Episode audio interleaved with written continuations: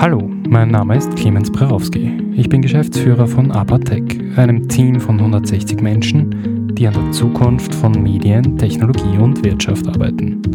In meinem Podcast geht es um Kundennutzen, agile Organisation und Digitalisierung mit Gästen und ihren echten Geschichten aus der Praxis. Heute zu Gast Lina Thiem, Geschäftsführerin des Media Lab Bayern, das Innovation in der Medienbranche vorantreibt nach dem Motto Build the Future of Media, nicht nur drüber reden, sondern auch machen. Hallo Lina, herzlich willkommen. Ich freue mich, dass du da bist.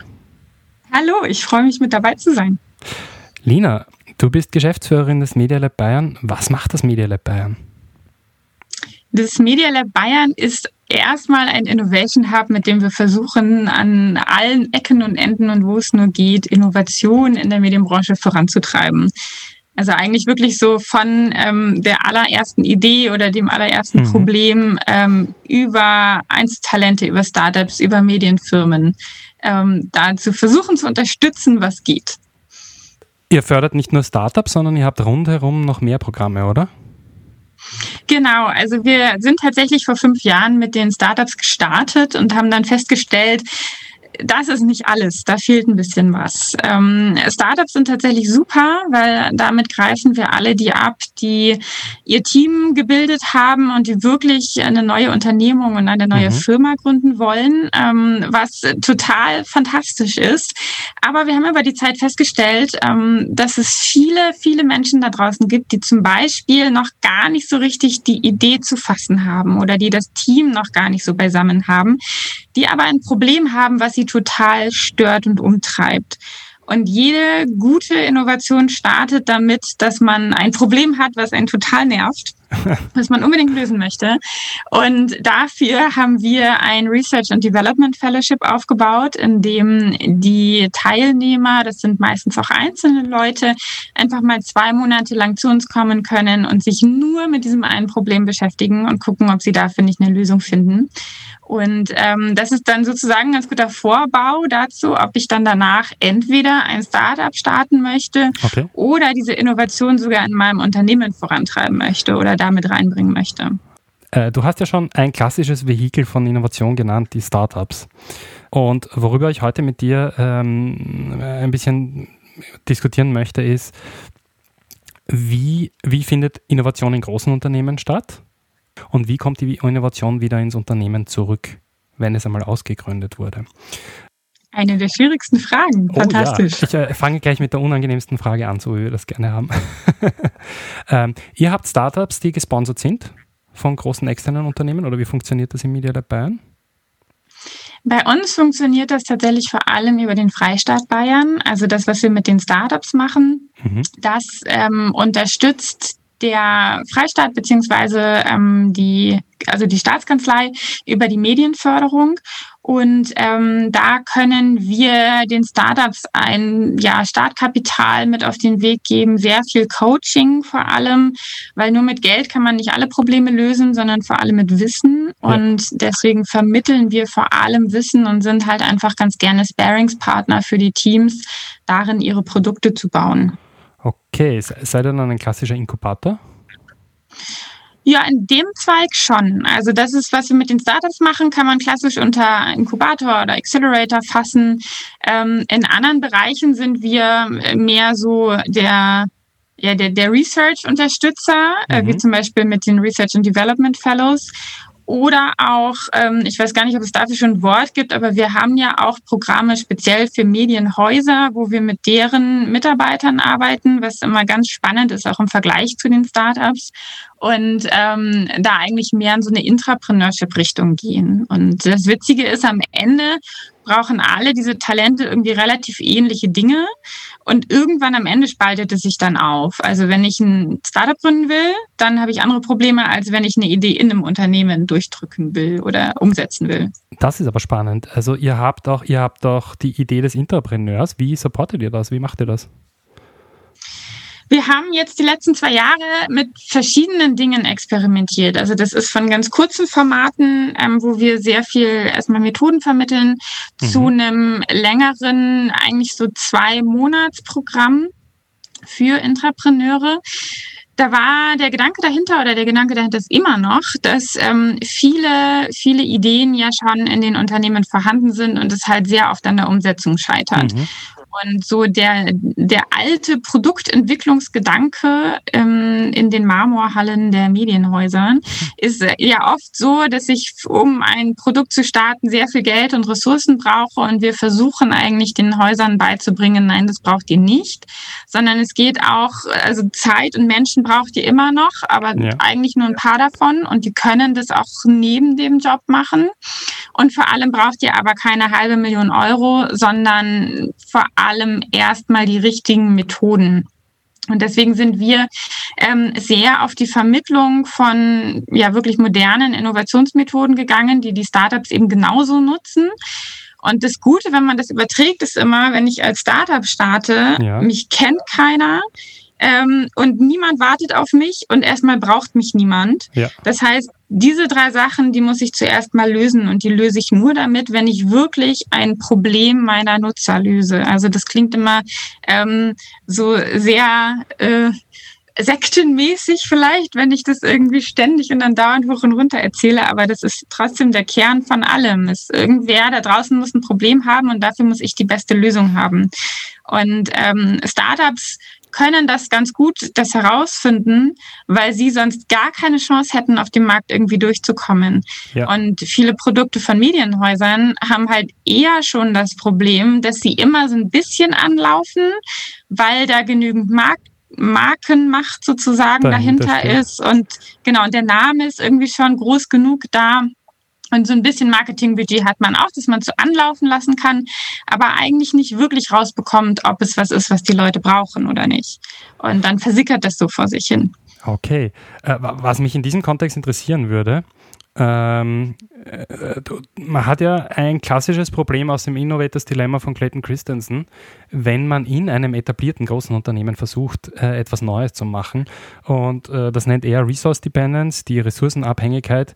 Äh, das heißt, du darfst eine Woche dein Innovationsprojekt machen, du darfst es eine zweite Woche machen und dann gibt es irgendwo ein Riesenproblem und die besten Leute müssen sofort abgezogen werden.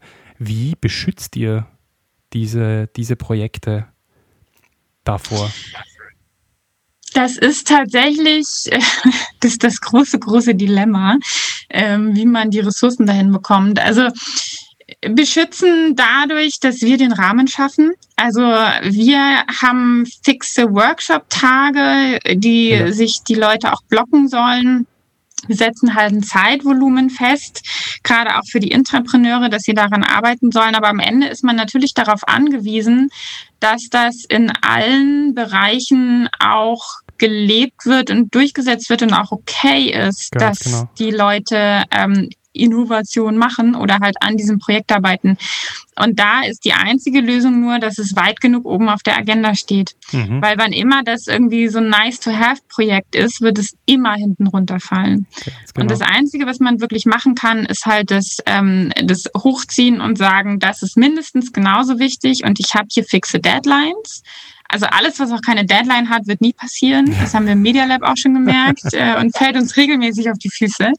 Aber ähm, also wirklich Deadlines setzen, das können auch Meilensteine sein. Also wir arbeiten ganz viel mit, mit so Meilensteinsystemen und Mini-Stones, wie wir sie genannt haben, die mhm. dann auf wöchentlicher Basis sind. Ähm, und wenn einfach klar ist, was ich alles machen und erreichen muss, dann ist es so weit oben auf der ähm, mhm. Agenda und auf der Prio, dass es nicht mehr runterfallen kann. Aber da muss es hin. Mhm. Also Innovation ist Disziplinsache.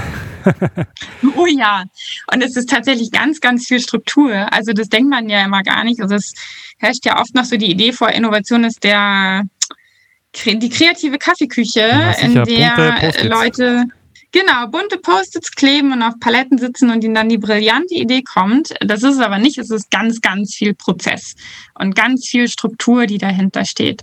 Und alle diese Methoden, die wir vermitteln, die sind super strukturiert. Also da habe ich eigentlich ganz genau einen Plan von, ich mache dieses Experiment, ich möchte dieses Ergebnis haben bis dann und dann. Und wenn ich das dann nicht herausgefunden habe, dann mache ich das nächste. Also das yes. ist ein super, super klarer Prozess. Und das, äh, den, den haben viele nicht und deswegen geht auch viel schief. Ähm, ich mag kurz zum Thema Startups kommen mhm. oder wechseln, weil Startups ja ein klassisches Modell sind, um genau dieses Problem zu beheben, eine eigene, auch rechtliche Entität herzunehmen, die insofern geschützt ist, weil es eigene Personen sind, die mit dieser Agenda, mit äh, dieses Problem zu lösen, quasi ums Überleben kämpfen sollen. Ähm, nur bei Startups gibt es dann eine spannende Frage, und zwar, wie schaffe ich es, diesen Bogen zurück zu spannen in mein, mein Urunternehmen? Wie kommt die Innovation wieder in mein großes Unternehmen zurück? Habt ihr da Erfahrungen gemacht und kannst du was dazu erzählen? Das ist tatsächlich ein super schwieriger Schritt. Also das Media Lab Bayern ist ja selber sozusagen als Startup gestartet, nicht ganz mit einer rechtlichen Entität dahinter, aber zumindest mit ähm, an einem anderen Ort, was schon mal geholfen hat und ähm, anderen Strukturen und einer eigenen Webseite oder so mhm. Sachen dahinter, also sich auch von Verwaltungsstrukturen loszulösen, ist tatsächlich ein, eine Sache, die immer hilft. Weil wenn ich schon mal ähm, sechs Monate darauf warte, dass der Einkauf mir die Domain genehmigt, dann bin ich einfach unfassbar langsam. Und du lachst, aber in vielen Häusern ist das so. Ähm, und deshalb, also das ist ja der Vorteil, den Startups eigentlich haben. Sie können einfach entscheiden und sie können schnell entscheiden und sie entscheiden nur für sich selbst und nicht für alle anderen mit und müssen auch niemanden fragen. Und deswegen sind sie eigentlich so schnell. Ähm, und wie man das Ganze wieder zurückbekommt, genau. das ist, genau. glaube ich, die große Frage des, nicht des Lebens vielleicht, aber des Lebens eines Innovation Managers, würde ich sagen.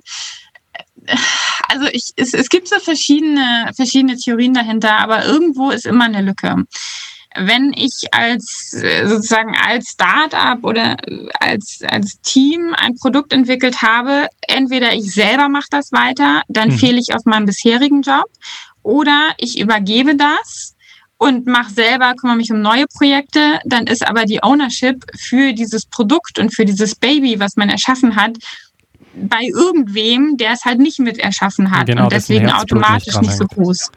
Genau, genau. Und das ist halt, das ist genauso doof. Ähm, das heißt, man ist irgendwie da in dem totalen Dilemma drin, woher sollen denn die Ressourcen kommen?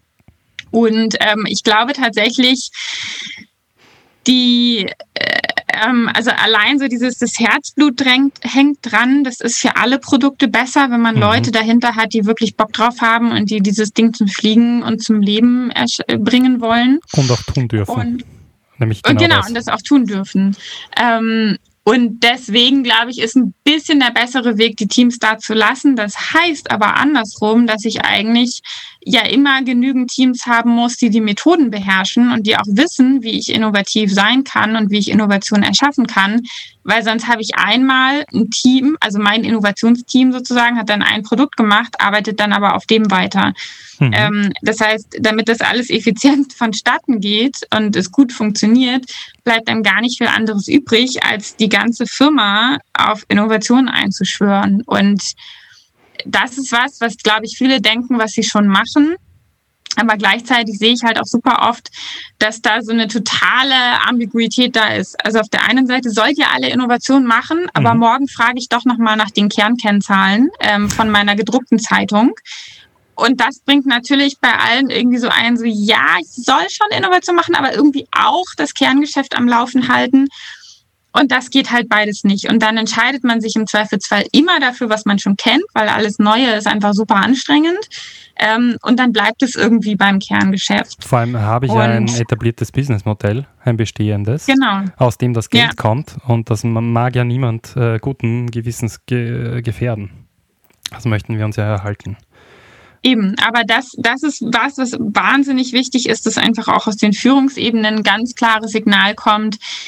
Wir wollen die neuen Sachen, wir wollen, dass ihr das macht und ähm, vielleicht nur zur Hälfte und nur mit 50 Prozent von eurer Arbeitszeit, aber mhm. diese 50 Prozent bitte auch darauf verwenden.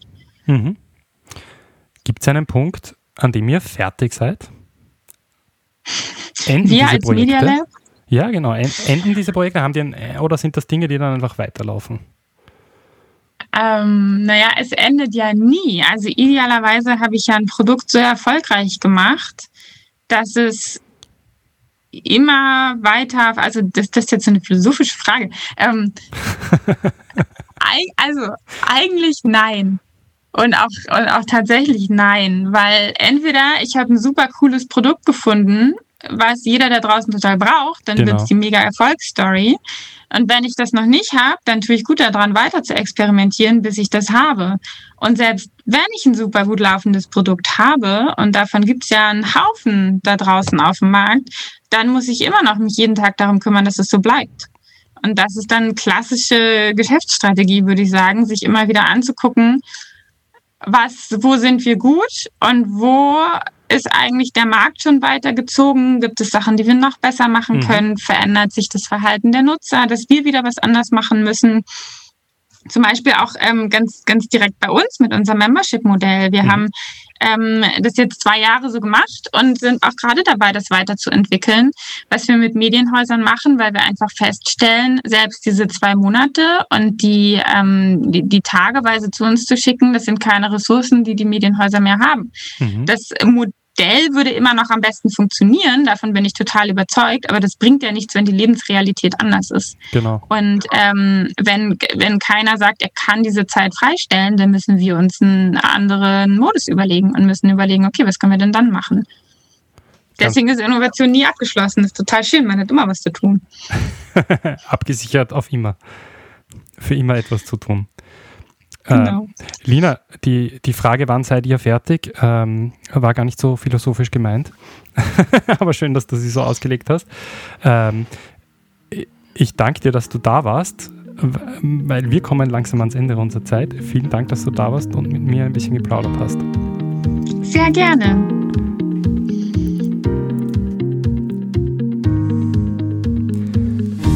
Das war mein Podcast mit Lina Tim, Geschäftsführerin des Media Lab Bayern, die an der Zukunft durch Innovation in der Medienbranche arbeitet. Vergessen Sie nicht, den ABBA Tech Podcast zu abonnieren.